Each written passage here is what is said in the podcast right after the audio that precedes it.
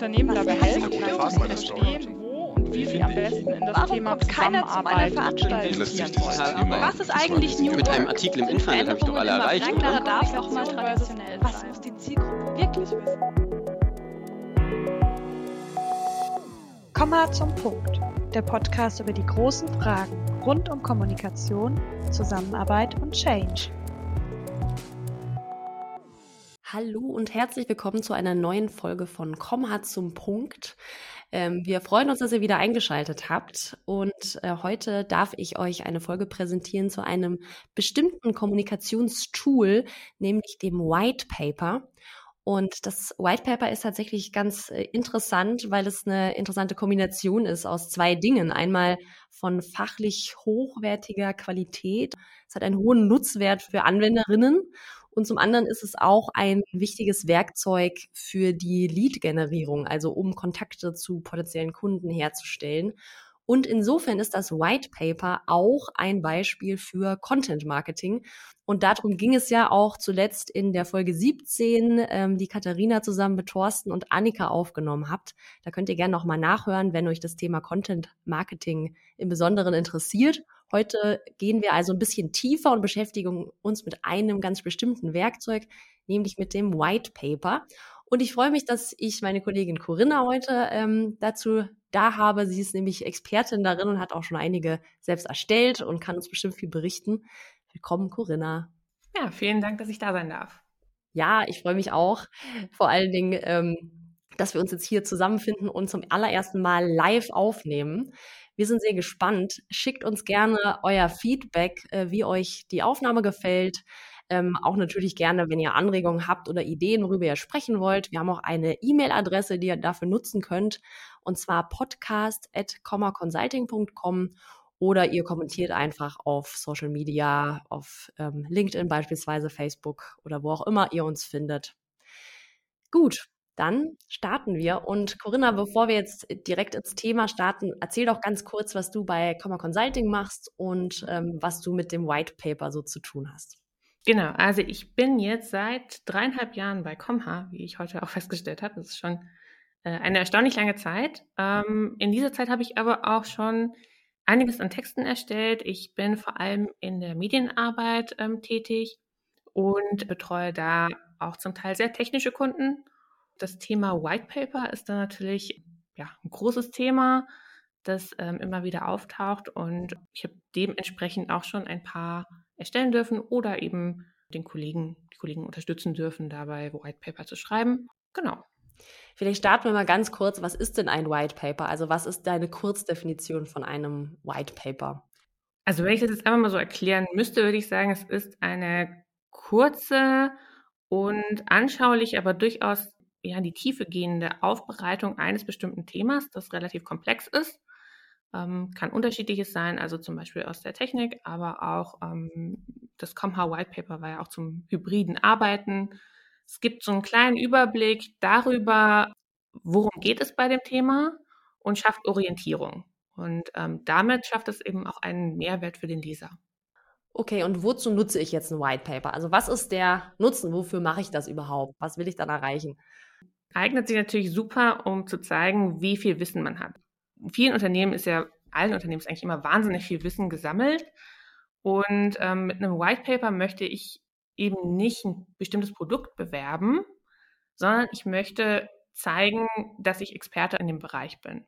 Es ist ein Marketinginstrument, es soll natürlich auch, sage ich mal, Kunden werben, aber in erster Linie geht es darum, um so ein bisschen eine Thought Leadership zu etablieren, um zu zeigen, ähm, hier steckt wahnsinnig viel Wissen, wir haben uns damit beschäftigt mit dem Thema und wir sind die Experten auch in dem Bereich. Und so natürlich auch so ein bisschen, sage ich mal, als ähm, Imagematerial und auch als Basis für weiteres Content Marketing dienen. Also man kann mit einem White Paper relativ viel machen. Der klassischste Einsatz davon ist die Lead-Generierung. Also man hat es auf der Website, Leute laden es runter, lassen da vielleicht ein paar Daten und dann bekomme ich äh, als Firma, als Unternehmen Kontakte von Menschen, die sich tatsächlich mit dem Thema, das mich auch interessiert, ähm, die sich damit beschäftigen möchten. Das ist natürlich für eine Firma wahnsinnig viel wert und zugleich schafft man aber auch ein gewisses Image ähm, damit zu erreichen. Genau, also zusammenfassend kann man vielleicht sagen, wenn ich überlege, ein White Paper zu schreiben, würde ich das tun in einem Bereich, in dem ich mich als Experte positionieren will und mit dem ich gesehen werden will auf irgendeine Art. Und genau. mein Ziel ist es dann, damit Menschen zu erreichen, die sich für dieses Thema interessieren. Und die stoßen dann über das White Paper auf mich, auf meine Firma beispielsweise und ähm, werden dann vielleicht weiter reingezogen auf irgendeine Art und Weise. Das heißt, sie ziehen das runter, melden sich dann vielleicht an für irgendwas oder mhm. lassen mir sozusagen als Firma oder Unternehmen dann ihre Adresse oder ihre Kontakte da. Und ich weiß dann, aha, diese Person oder diese andere Firma interessiert sich für das, was ich tue. Das ist also ein interessanter Marketingkontakt. Genau. Okay. Was würde ein White Paper unterscheiden von zum Beispiel einer Broschüre oder einem Magazin oder so beispielsweise, was ja andere Möglichkeiten sind, um sich zu positionieren? Ähm, und vielleicht kannst du in dem Zuge auch mal erklären, wie muss ich mir das vorstellen? Wie sieht das aus? Ist es immer ein PDF? Ist es nur Text? Ähm, wie sieht so ein White Paper aus? Und wie unterscheidet sich es von anderen Kommunikationsmaterialien?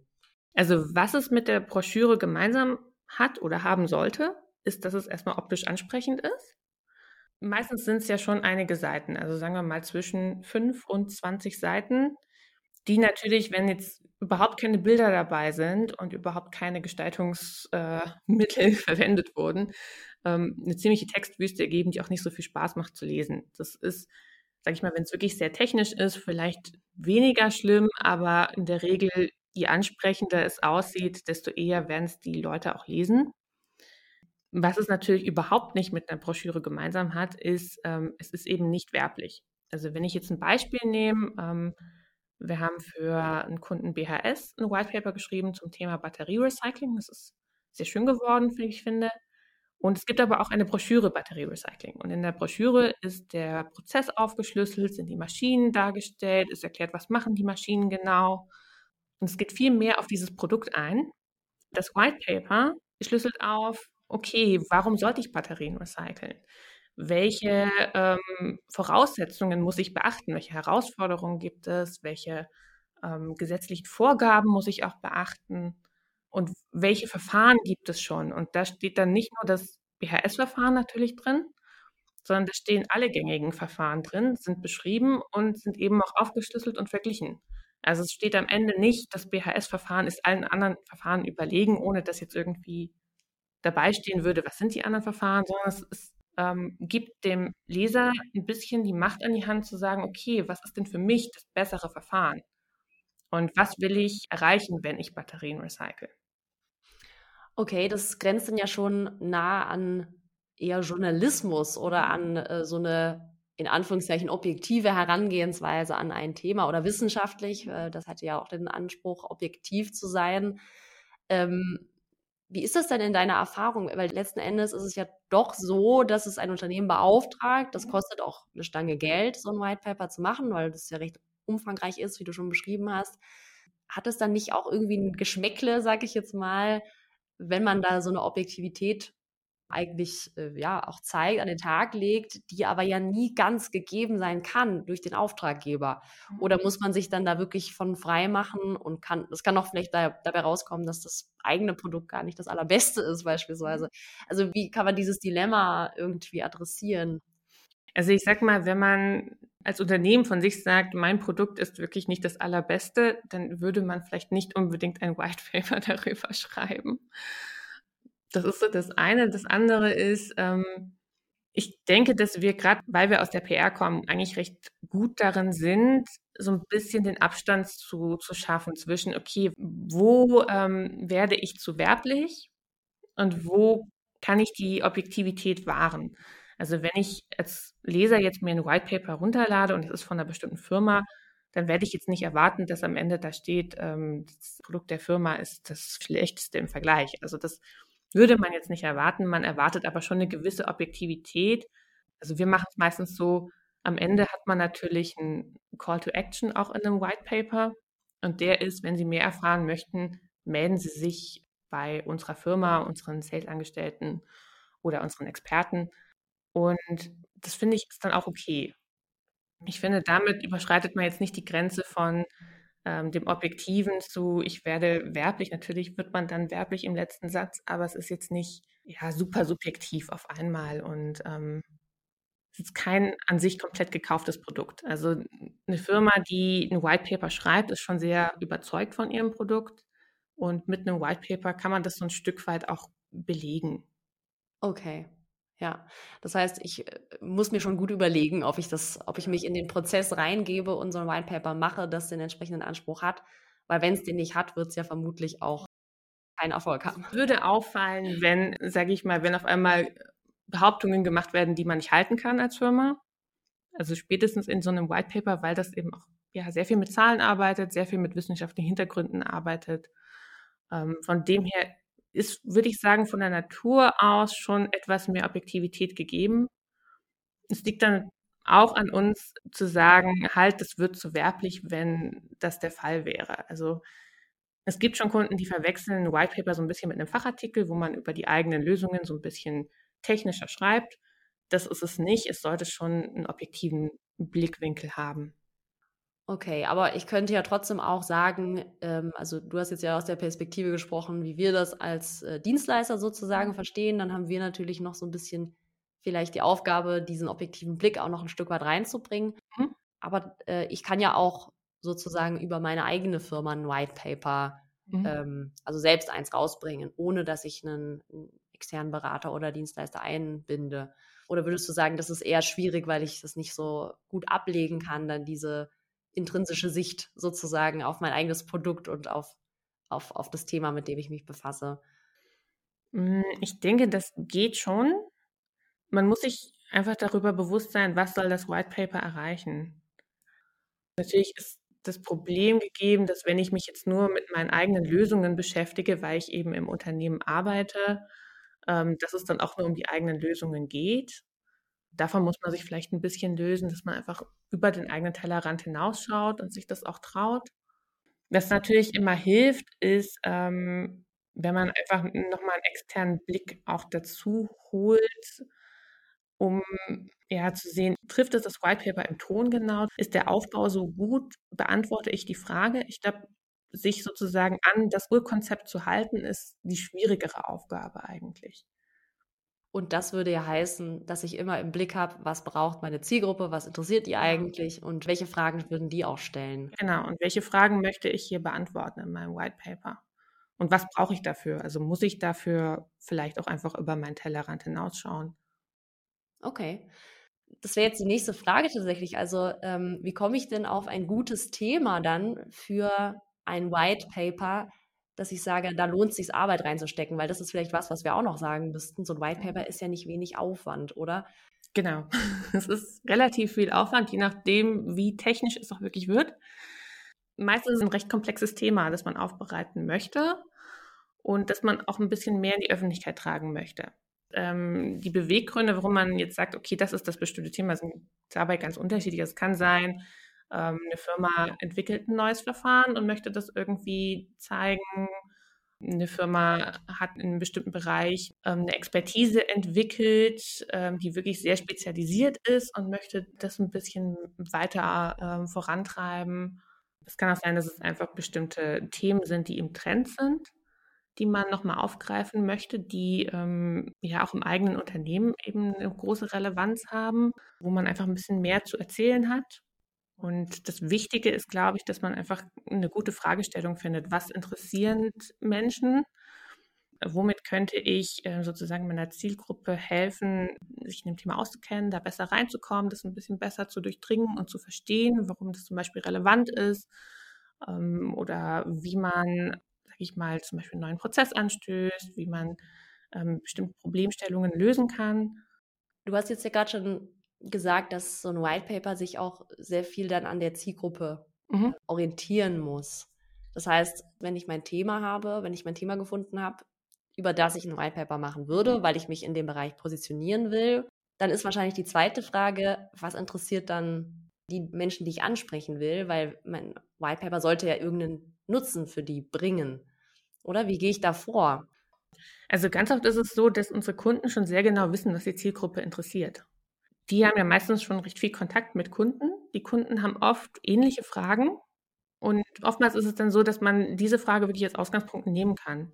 Oder zum Beispiel, dass man bestimmte Dinge, die immer wieder auftauchen, die nicht so ganz klar sind. Also zum Beispiel, wozu brauche ich Change Management oder warum sollte ich mich mit hybridem Arbeiten beschäftigen? Dass man diese Themen dann gezielt aufnimmt und aus, sage ich mal, den Kundenfragen auch schon die White Paper Basis bildet. Auf der anderen Seite kann es natürlich auch sein, dass man sagt, okay, meine Kunden kommen nie mit dieser Frage, aber die ist eigentlich wichtig. Ähm, und dann kann man auch daraus, sage ich mal, ähm, ein Thema entwickeln. Da muss man vielleicht ein bisschen anders vorgehen. Wie schafft man das Interesse? Ähm, das kann ich zum Beispiel machen, wenn ich weiß, wir hatten ein White Paper, da ging es darum, jedes zweite Change-Projekt scheitert in einem bestimmten Bereich. Wenn ich diese Zahl natürlich gut positionieren kann, in der Überschrift zum Beispiel oder im Abstract, dann kann ich auch damit schon mal Aufmerksamkeit generieren und die Leute interessieren sich dafür und wollen wissen, okay, was steckt dahinter? Und beim White Paper ist es ja so, das ist sehr wissenschaftlich auch aufgebaut. Also es ist jetzt natürlich keine wissenschaftliche Arbeit in dem Sinne, dass man dann irgendwie große Studien da aufbereitet, aber ähm, es hat schon meistens einen wissenschaftlichen und fundierten Hintergrund und ähm, ist deshalb ganz gut geeignet, um dann einfach auch solche Themen mal aufzugreifen, die, sage ich mal, in der Zielgruppe vielleicht noch nicht so angekommen sind, wie man sich es als Unternehmen wünschen würde. Okay. Ähm, darüber habe ich noch gar nicht so nachgedacht. Das ist interessant, weil die große Frage ist ja auch, wie wird mein White Paper überhaupt gefunden? Also, mhm. so wie ich es verstanden habe, ist es ja ein Instrument, um potenzielle Kunden oder Partner auf mich aufmerksam zu machen. Mhm. Das heißt, die kommen jetzt wahrscheinlich gar nicht über meine Webseite und über den direkten Kontakt zu mir auf das White Paper, sondern andersrum. Sie finden erstmal das White Paper und kommen dann zu mir. Und dann ist natürlich die Frage, wie finden Sie das überhaupt? Zum einen ist auch beim White Paper, sage ich mal, SEO-Optimierung natürlich wichtig. Also das White Paper steht ja auf der Website auf einer Landingpage. Ähm, je besser die äh, von Suchmaschinen gefunden wird, desto effektiver ist das. Aber in der Regel ist ein White Paper auch begleitet von einer kleinen Kampagne. Also zum Beispiel auf Social Media mache ich Werbung für mein White Paper oder ähm, was man auch gut machen kann aus einem White Paper, wenn man es geschrieben hat, ist, dass man sagt, man nutzt es für die Medienarbeit, macht daraus einen schönen Fachartikel, weist in dem Fachartikel vielleicht auch nochmal auf das White Paper hin. Klar, ganz klassisch Werbung über ähm, zum Beispiel Newsletter von Fachmedien, der eigene Newsletter. Ähm, auch dafür ist es sehr, sehr gut geeignet. Genau, das sind eigentlich so die klassischen ja, Vermarktungsschienen, die ich jetzt mal einschlagen würde mit einem White Paper. Unter uns gesagt. Was ein White Paper alles kann und warum du es unbedingt zu deinem Content-Marketing-Mix hinzufügen solltest, das haben dir die Kolleginnen ja schon bereits erzählt. Mein Name ist Annika Gramlich, ich bin Marketingberaterin bei Comma Consulting und ich habe noch ein paar Tipps für dich im Petto, wie du mit SEO dein White Paper an den Mann oder die Frau bekommst. Mein erster Tipp ist eigentlich eine Grundsatzfrage. Ist dein White Paper frei im Netz verfügbar oder nutzt es zur Lead-Generierung? Sagen wir, du nutzt es zur Lead-Generierung. Dann liegt dein White Paper irgendwo in deinem Marketing Automation Tool oder auf deinem eigenen Server, wird in E-Mails eingebettet und erst versendet, wenn der Interessent das Formular ausgefüllt hat. In diesem Fall ist die zentrale Anlaufstelle deine Landingpage. Und auch Google wird direkt auf deine Landingpage zugreifen und sagen, hier liegen Informationen, die sind wichtig und diese Seite beschäftigt sich mit deinem Thema. Dementsprechend nicht zu viel Zeit und Energie investieren, um große, umfangreiche White Paper SEO zu optimieren. Wenn ich hier Schritt für Schritt durch jeden einzelnen Punkt durchgehe, wie ich das bei manchen Blogposts mache, dann dauert das, dann ist das Zeit. Und diese Zeit ist verschenkt, wenn das White Paper gar nicht öffentlich im Netz verfügbar ist und Google gar nichts damit anfangen kann. Also Tipp Nummer zwei, Landingpage optimieren. Egal ob frei verfügbar oder für die Lead-Generierung, die Landingpage ist der zentrale Ort, an dem ich an das White Paper rankomme.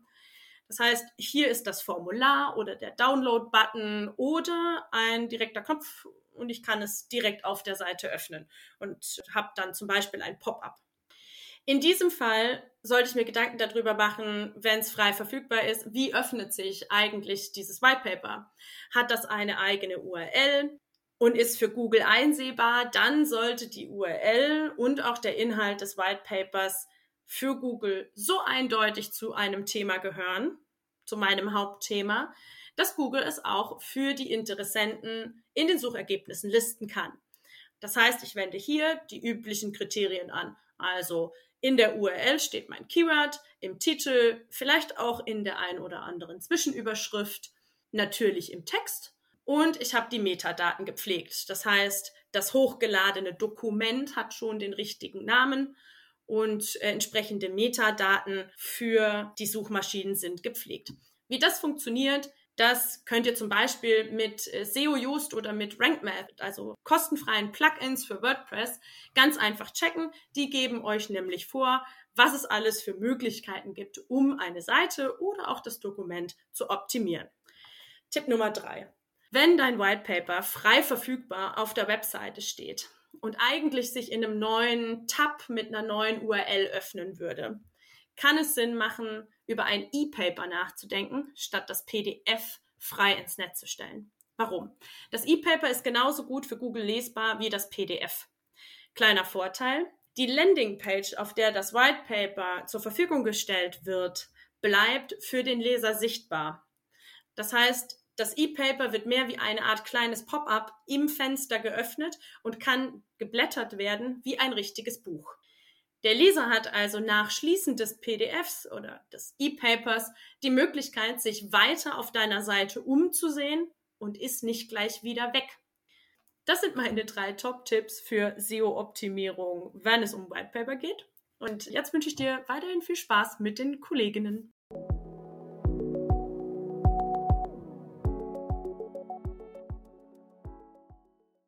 Okay, also wir haben jetzt schon drüber gesprochen, wie komme ich auf mein Thema, wie passe ich das an an das, was meine Zielgruppe braucht und wie mache ich es auffindbar. Die Frage, die ich noch stellen möchte, ist, und wie schreibe ich denn jetzt das White Paper? Also was, du hast ja schon Erfahrung damit. Was sind denn die Tipps, die du mitgeben kannst? Worauf kommt es an, dass so ein White Paper ähm, die entsprechend gute Qualität hat, die es ja braucht und auch die entsprechende Auffindbarkeit. Das bildet sich ja vermutlich auch in dem eigentlichen Schreibprozess wieder, kann ich mir vorstellen, oder in dem Entwicklungsprozess von so einem White Paper. Genau, also das Wichtigste ist eigentlich, dass man gute Experten zur Seite stehen hat. Also wenn wir White Paper für unsere Kunden schreiben, dann haben wir ja meistens beim Kunden ähm, Leute aus der Technik oder aus dem Sales, die sich sehr, sehr gut mit dem Thema auskennen die auch schon Tipps geben können, was Literatur angeht, was weiterführende Literatur angeht, die auch schon meistens eine ganz gute Vorstellung davon haben, ähm, was interessiert die Kunden, welche Fragen haben die, ähm, welche wichtigen Begriffe müssen in diesem White Paper behandelt werden, um welche Themen soll es konkret gehen. Und da ist es einfach wichtig, dass die Zusammenarbeit stimmt. Also, dass von Anfang an klar ist, okay, was genau ist die Fragestellung, worauf wollen wir uns konzentrieren und welche Themen müssen wir ähm, behandeln, damit wir am Ende ein, sag ich mal, einen guten Überblick über das Thema liefern können, der nicht zu werblich ist. Also das ist auch immer wichtig zu sagen, ähm, ein White Paper ist kein, ist natürlich ein Marketinginstrument, aber das Ziel ist in erster Linie zu informieren und nicht Produkte zu verkaufen. Du hast jetzt schon gesagt, dass ähm, die Leute eigentlich wissen oder die Menschen, mit denen du arbeitest, eigentlich wissen, was so ein White Paper ist und was man damit tut oder was mhm. da rein darf und was nicht. Ne? Ähm, auch diese Objektivität etc. Ich habe mich in der Vorbereitung jetzt für diesen Podcast so ein bisschen reingelesen, woher das überhaupt kommt, das White mhm. Paper, und fand das ziemlich interessant, ähm, weil das ja tatsächlich vom Weißbuch kommt, mhm. im Deutschen auch. Und das gibt es tatsächlich ja auch immer noch in der Politik, beispielsweise auf Ebene der EU, wo dann ähm, regelmäßige Weißbücher eben rausgebracht mhm. werden, die dann ähm, Hintergründe zu politischen Entscheidungen beispielsweise unterfüttern. Genau. Ähm, und dann habe ich gelesen, dass es auch mit der IT dann wiederum zu tun hatte, die das Konzept aufgegriffen hat, wo es dann eher darum geht, technische IT-Lösungen zu erklären. Mhm. Vermutlich mhm. in der Phase auch, als das alles noch sehr neu war. Ähm, wie kommt es denn, dass es sich jetzt trotzdem so verfestigt hat, dass das, dass das White Paper jetzt wirklich so ein festes Produkt im Kommunikationsportfolio, sage ich jetzt mal, ist? Äh, weißt du dazu was? Also wie kam das, dass man jetzt weiß, was so ein White Paper ist und was da dazugehört? Ich glaube, das äh, kommt einfach aus der Form. Also das Weißbuch oder das äh, White Paper im Englischen, also ich glaube, es kommt ursprünglich aus dem aus dem britischen Parlament, wo man einmal das Blue Book hatte, das irgendwie den Gesetzestext ganz genau erklärt hat. Und dann hatte man das White Book oder das White Paper, das eben einfach nur so einen kleinen Überblick gegeben hat und so ein bisschen, ja, schnell in das Thema reingeführt hat. Und ich glaube, dieses schnell in ein Thema hineinfinden, das oft auch komplex ist, das hat sich ganz gut bewährt. Also in der IT stelle ich es mir genauso vor, sehr komplexe Themen, man möchte irgendwie schnell verstehen, worum geht es da eigentlich. Ähm, und da ist das White Paper eine gute Form zwischen ja, einem ganz groß aufgezogenen technischen Artikel in Details und zu oberflächlicher Information. Also das White Paper bietet dann letztlich genau die Mischung, die die NutzerInnen interessieren, die jetzt selbst keine Experten sind vielleicht oder zumindest nicht ganz in die Tiefe Experten sind, dass sie zwar einen guten also, dass das White Paper zwar einen guten Überblick über ein Thema bietet, aber gleichzeitig schon auch ins Detail geht, aber halt nur zu dem Detailgrad, mhm. der mich dann interessiert als, als Leserin oder als ja. Nutzerin. Okay, das heißt, du hast ja schon gesagt, das kann bis zu 20 Seiten lang sein. Das ist ja dann doch schon relativ viel Detail.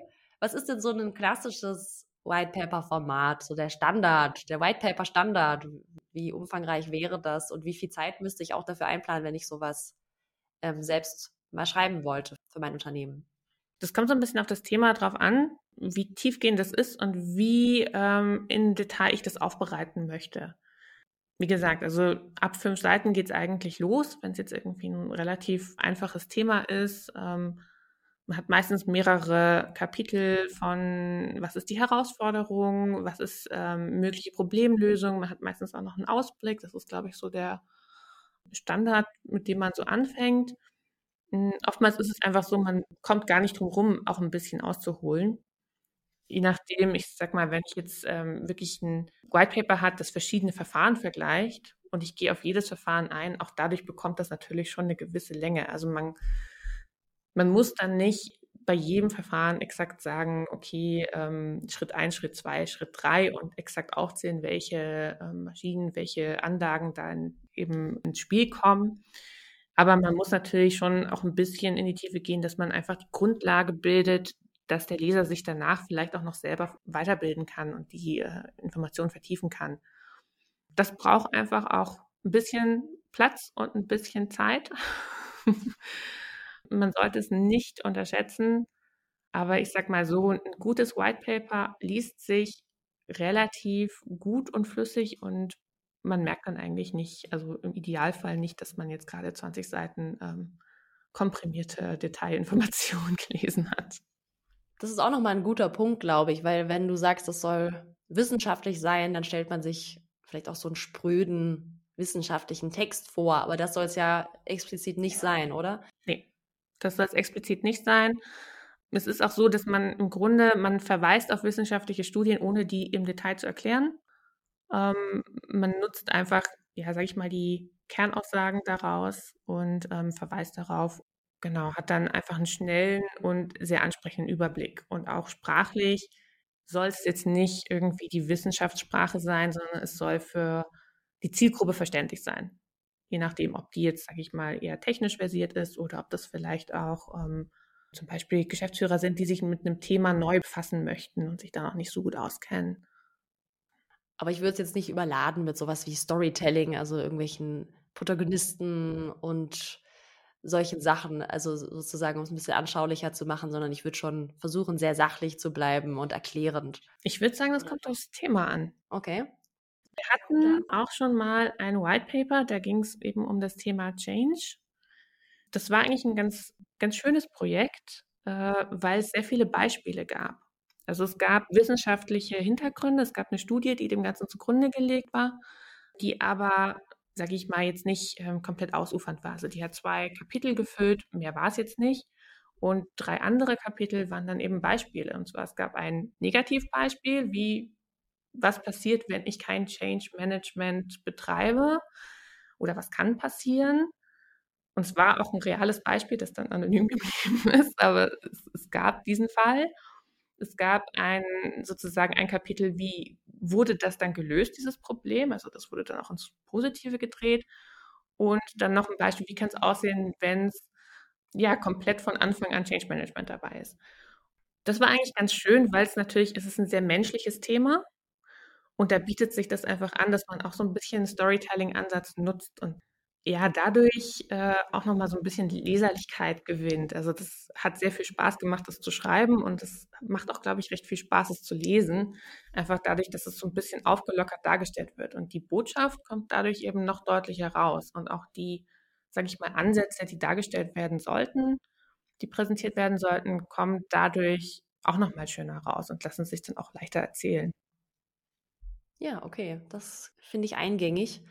Das heißt, es kommt sehr auf das Thema an, wie ich es dann halt letztendlich mhm. gut aufbereiten kann. Ähm, Wäre dann auch ein Interview denkbar für so ein White Paper oder ist das dann schon, würde das zu weit führen? Wäre sicherlich auch denkbar als Teil, würde ich sagen. Also wenn ich sage, ich äh, erkläre ja ein Thema und dann habe ich nochmal einen Experten, den ich dezidiert dazu befrage, das könnte ich mir auch gut vorstellen. Also es, eigentlich ist man da ja komplett frei. Man muss ja ähm, sich da jetzt nicht unbedingt an eine Form halten. Ich glaube nicht, dass jemand sich ein White Paper runterlädt und sagt, ich habe jetzt irgendwie mit Fließtext gerechnet und ähm, ein Interview vorgefunden. Solange es schön leserlich ist und die Information gut aufbereitet ist, ähm, ist alles erlaubt, würde ich mal sagen. Okay, und ich habe es in der Regel mit einem PDF wahrscheinlich zu tun, was ich runterlade. In der Regel ein PDF. Es gibt auch White Paper in gedruckter Form ähm, die man zum Beispiel bei Messen auslegen kann. Wir haben ja auch unseres in gedruckter Form, aber in der Regel ist es ein PDF. Genau, weil das White Paper hat sich ja auch, da hatten wir gerade schon drüber gesprochen, so ein bisschen entwickelt von so einem politischen ähm, Instrument über Softwareentwicklung, diese ganzen neuen ähm, ja, Techniken, die es da so gab oder gibt. Mhm. Und der Siegeszug, wenn man das so nennen möchte, hat dann ja erst hinterher stattgefunden, so in der breiten Kommunikationslandschaft. Also ich schätze mal so ab den ja, 80er, 90ern dann parallel dann auch eben zum, zur Digitalisierung, wenn man so will. Was hat das sozusagen miteinander zu tun? In der Tat ist es ja vor allen Dingen in der ähm, digitalen Kommunikation vermutlich ein relevantes ähm, Kommunikationsmittel, oder? Wie würdest du das? Genau, also dadurch, dass man meistens ja Leads generieren möchte, bietet es sich natürlich an, das im Internet anzubieten. Ähm, und es ist natürlich so, man kommt sehr, sehr leicht an Informationen durch das Internet. Und also so ein White Paper lässt sich auch einfach sehr gut verbreiten durch, ähm, durch das Internet. Man muss es jetzt nicht irgendwie, wenn jemand es lesen will, muss der keinen Bestellschein ausfüllen, mir zuschicken, ich packe es in den Umschlag und schicke es dann wieder zurück, wie das vielleicht noch vor, weiß nicht, 30 Jahren gewesen wäre. Heutzutage ähm, geht man auf eine Seite, man lädt es runter, man hat es sofort. Anders wäre es vielleicht so, wenn ich jetzt Lust habe, ein White Paper zu lesen und ich muss das erst bestellen und es kommt dann irgendwie eine Woche später, habe ich vielleicht gar keine Lust mehr oder keine Zeit mehr. So ist es direkt verfügbar. Das ist natürlich ein Riesenvorteil. Genau, man spricht ja heutzutage auch gerne von diesen Moments of Need. Ja. Also diesen Momenten, in denen ich jetzt sofort auf irgendein Wissen zugreifen möchte und vermutlich sind da dann gerade sowas wie White Paper eine sehr gute und verlässliche genau. Quelle für mich. Ja, also es ist ja auch ein Mittel der schnellen Wissensvermittlung und von dem her fühlt sich das, glaube ich, in dieser digitalen Welt, wo es sofort verfügbar ist, auch sehr wohl. Ich frage mich jetzt gerade, weil ich äh, mich auch mit solchen Sachen wie Blended Learning oder diesen ganzen Learning-Themen auch beschäftige, ob das nicht auch was für die interne Kommunikation wäre, so ein White Paper, weil auch da suchen ja Menschen ähm, in Moments of Need nach Informationen. Mhm. Also ich denke jetzt an größere Unternehmen oder Konzerne. Und dann muss das Wissen ja irgendwo verfügbar sein. Dann ist ja die Frage, wie macht man das verfügbar? Ich meine, natürlich müssen Mitarbeitende nicht erst suchen, bei wem gucken sie jetzt. Also mhm. nicht erst Google fragen, sondern im Unternehmen fragen, aber auch da muss man es ja irgendwie zugänglich machen, das Wissen. Wurde das schon mal für einen internen Zweck verwendet oder ist das eine Schnapsidee jetzt von mir? Also ich wüsste jetzt von keinem Fall, aber es gibt bestimmt Themen, da macht das auch Sinn. Also gerade in größeren Konzernen mit mehreren Standorten kann ich mir das auch gut vorstellen, ja. Das müssen wir erfinden. Okay, ich meine, da kann ich natürlich auch einen ähm, Intranet-Artikel, äh, der entsprechend zugänglich ist, dann verfassen. Ja. Dann habe ich ja den, einen ähnlichen äh, Zweck, nämlich dass ich die Frage meiner Nutzergruppe beantworte, mhm. auch erfüllt. Genau. Ist ja immer gut, sich zu fragen, was die Anwenderinnen so brauchen. Ja, ich glaube, das kommt dann ein bisschen drauf an, was ist das für eine Information, wer braucht die und wie kann ich die am besten erreichen? Ich denke, je nachdem, was das ist, kann das schon, sage ich mal, ein White Paper sein, wenn es sich jetzt um irgendwelche Best Practices handelt, die ich im Unternehmen weiter verbreiten möchte, kann ich mir das schon vorstellen. Mhm. Was ist denn die Relevanz von White Papern? Ich habe jetzt ja gerade schon ähm, ja, sehr großspurig vom Siegeszug der White Paper gesprochen. Wie häufig wird das eigentlich gemacht? Wie gerne wird das beauftragt, auch so ein White Paper zu machen? Ich habe schon den Eindruck, dass jeder Kunde sich verpflichtet fühlt, irgendein White Paper zu machen. Es liegt vielleicht auch so ein bisschen daran, dass man natürlich sein eigenes Expertenwissen irgendwie nutzen möchte. Ähm, und das White Paper bietet sich da dann einfach auch an. Von dem her, ja, ich würde sagen, also in der B2B-PR und Marketing ist das schon ein sehr beliebtes Mittel, auf das mehr und mehr Kunden zurückgreifen. Und um da jetzt auch nochmal auf die generelle Relevanz äh, zurückzukommen, wie relevant siehst du das? Also mal abgesehen davon, dass Unternehmen das gerne nachfragen und sich gerne als Experten positionieren, wie hilfreich findest du das und wie relevant ist es tatsächlich für Unternehmen? Hm, was ich jetzt natürlich nicht vorliegen habe, sind konkrete Zahlen zu Downloads, wie, wie oft meine White Paper downgeloadet werden und wie, wie viele Leads die wirklich generieren. Das Feedback ist aber generell schon sehr gut. Ich sag mal, aus Medienarbeitssicht, weil ich ja auch aus dem Bereich komme, ist so ein White Paper auch sehr viel wert. Also man kann sehr viel damit machen, man kann ähm, einen Fachartikel draus stricken, man kann wirklich damit auch zu Journalisten gehen und sagen, gucken Sie mal, kann man da nicht ein spannendes Thema für Sie auch rausziehen? Ähm, man kann es sehr gut promoten über Social Media. Man hat da sehr viel Content, auf den man zurückgreifen kann in einem White Paper. Also das sollte man in der eigenen Marketingstrategie auch nicht äh, unterschätzen. Das White Paper steht eigentlich nie nur für sich, sondern es ist eigentlich ja wie so eine kleine Schatzkiste an Content, den man immer wieder weiterverwerten kann und den man auch nutzen kann.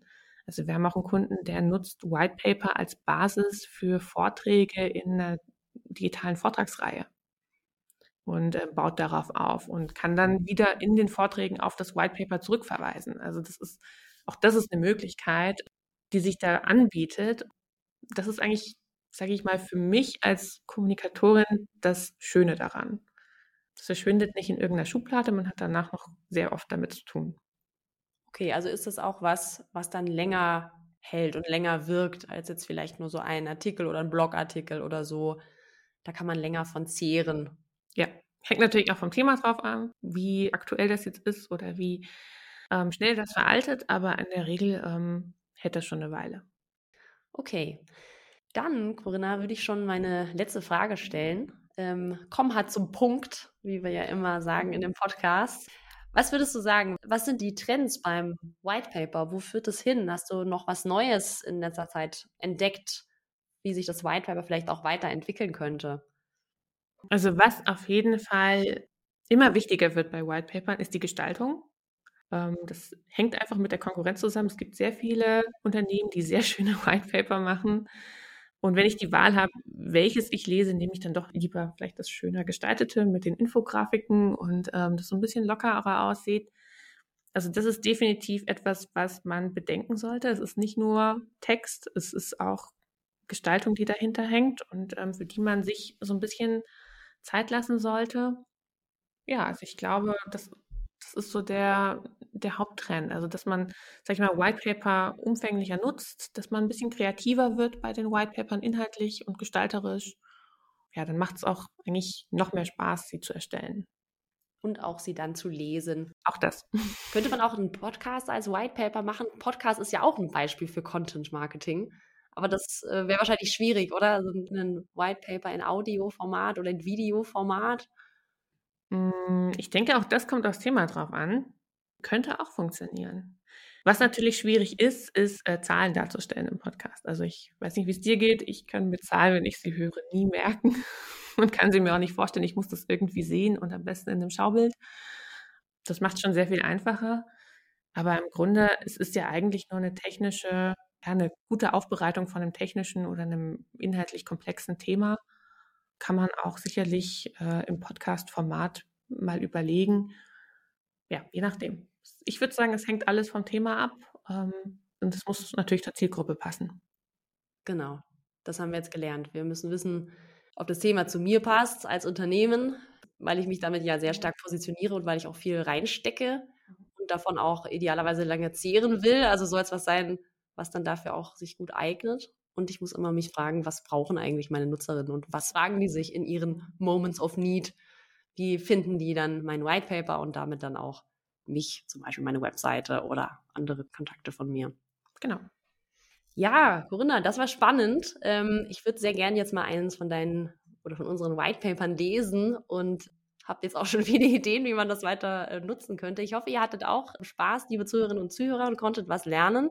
Das White Paper ähm, wird sicher noch von sich hören lassen, sozusagen. Und wie schon gesagt, wir freuen uns über Feedback. Äh, schreibt uns auf podcast.commaconsulting.com.